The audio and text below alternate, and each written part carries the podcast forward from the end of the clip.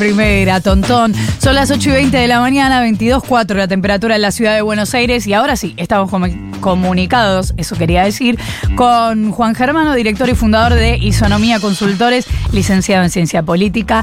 Juan, Florencia Jalfón te saluda. ¿Cómo te va? Hola, Flor, ¿cómo estás? Buen día. buen día, gracias por atendernos. Y ahora, adelante, estudios. ¿Qué, pasó? ¿Qué pasó? Bueno, habíamos hablado, no estábamos tan mal rumbeados la última vez que, estuve por allá. Los números no eh, daban, ¿no? No, a ver, había una duda, eh, cuando vos mirabas los indecisos, la, la duda era, estos son votantes indecisos, o mejor dicho, son votantes indecisos más bien opositores, y yo creo que lo, lo, venía diciendo, lo que estaba en juego era ese votante eh, se anima a votar a mi ley, o se queda en su casa o vota en blanco, ¿no? Pero no había votantes eh, que podían votar por masa o por mi ley, como sí había en el balotaje 2015, 2015, ¿verdad? Al final vos tenías votantes diciendo, voto por Macri voto por Scioli. Ahora no había una cohabitación, era un votante, sobre todo opositor, que decía, me animo a mi ley o me quedo en mi casa o me, o me voy al blanco, digamos.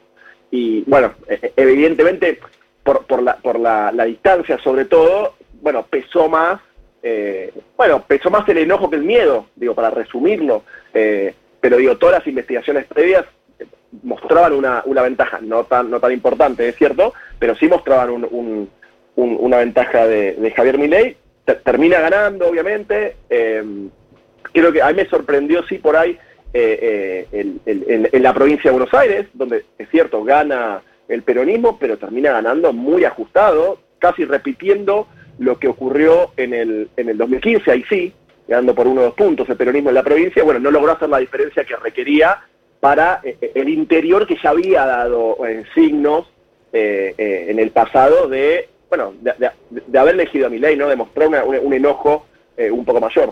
Ahora, está bien leer que en realidad la sorpresa más grande se dio en la general. Digo, más allá de que no se haya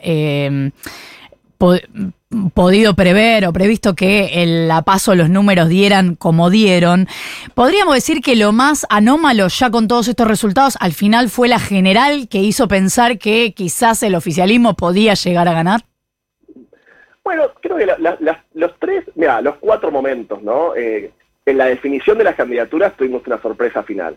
Eh, en la primaria, un Milei poco por arriba de lo esperado. En la general, en la recuperación de Sergio Massa y en la, en la segunda vuelta, eh, la, distancia entre, entre Milei y Massa. Si querés, en ese orden podemos elegir cuál es la sorpresa mayor. Pero todo el tiempo tuvimos alguna cuestión. ¿Verdad que lo habíamos hablado?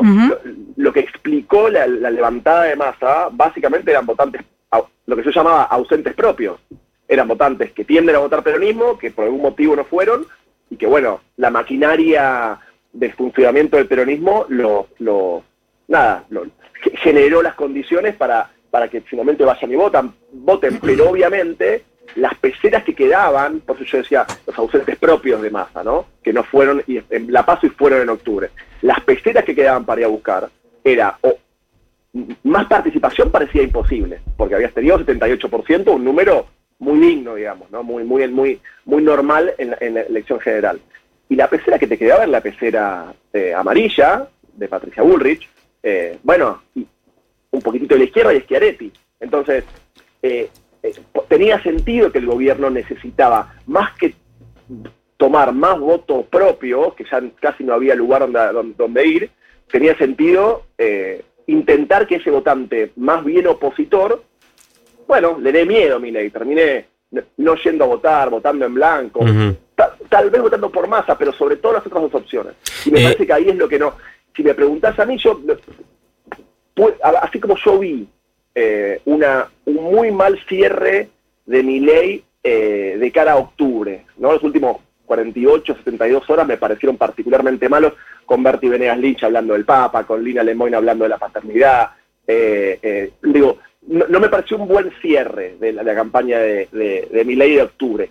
Sí me pareció un buen cierre de la campaña de Milei en noviembre, sobre todo con las palabras de Macri, no tanto para el votante de Milei, sino que lo que estaba justamente en duda era ese votante amarillo que tenía que ir a votar, no tenía que definirse, me parece que fue un buen cierre de la campaña Milei eh, de cara a noviembre, y también a mí me dio la, la sensación de que obviamente que Massa buscaba la no participación de ese votante, yo diría que es la, era para mi gusto la, estrategia correcta, también me parece que se pasaron un poco con, con, la campaña del miedo, ¿no? Como un sobregiro, me parece, ¿no? Porque en, algún momento ya parecía que si llegaba mi ley se rompía todo, ¿no? Entonces se rompía salud pública, educación pública, eh, CONICET, eh, eh, instituciones, democracia, economía, plan, digo, creo que hubo un, sobregiro, no sé hasta dónde habrá sido. Ahora, eh, Juan, ¿cómo te va? Nico Fiorentino te saluda. Pienso en esto que decías de, eh, de hecho ayer lo hablaba con alguien de, la campaña de Nueva la Patria respecto a las peceras donde pescar, me decía, eh, hacía una comparación con 2015, me decía, Scioli tenía mucho más para pescar en ese 21% de votos que había dejado libre Massa en 2015 que los 24 de Bullrich más 7 de Schiaretti que tenía Massa para, para pescar ahora. ahora, en esa, en esto que vos llamabas recién eh, acertadamente para mí la pecera amarilla. ¿Cuánto eh, representó para que eh, Milei eh, agarrara en esa, en esa pecera con un medio mundo el acuerdo con Macri? O dicho de otra manera, em, ¿crees que el acuerdo con Macri sirvió para, para validar, para hacer votable a Milei para los, para los votantes de Macri o que sin eso hubiese alcanzado igual? Mira, te, hago el cuentito un poco largo, pero de cara a agosto, Milei hace un tipo de campaña que lo lleva a 30 puntos, un excelente, un excelente modo que funcionó para sacar 30 puntos y ser una sorpresa.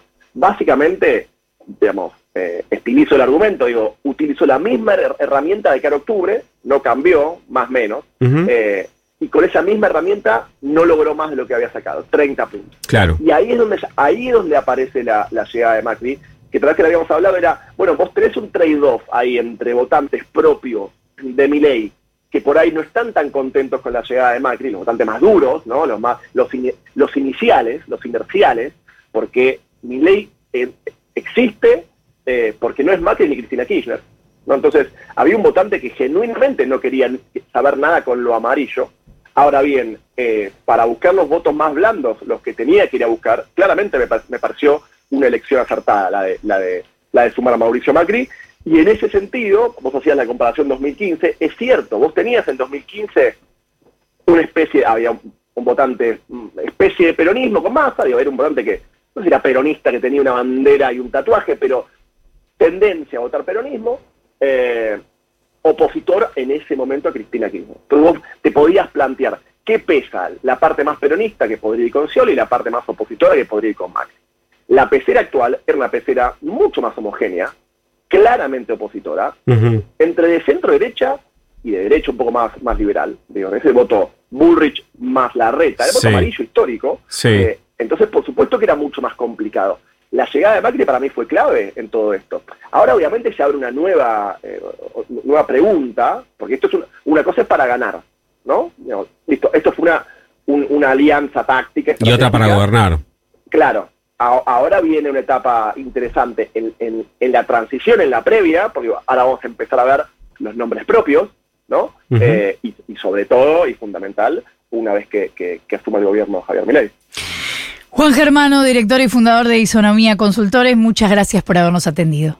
Por nada, adiós. Un abrazo. Ocho y media de la mañana, 22, 4 de la temperatura en la ciudad de Buenos Aires.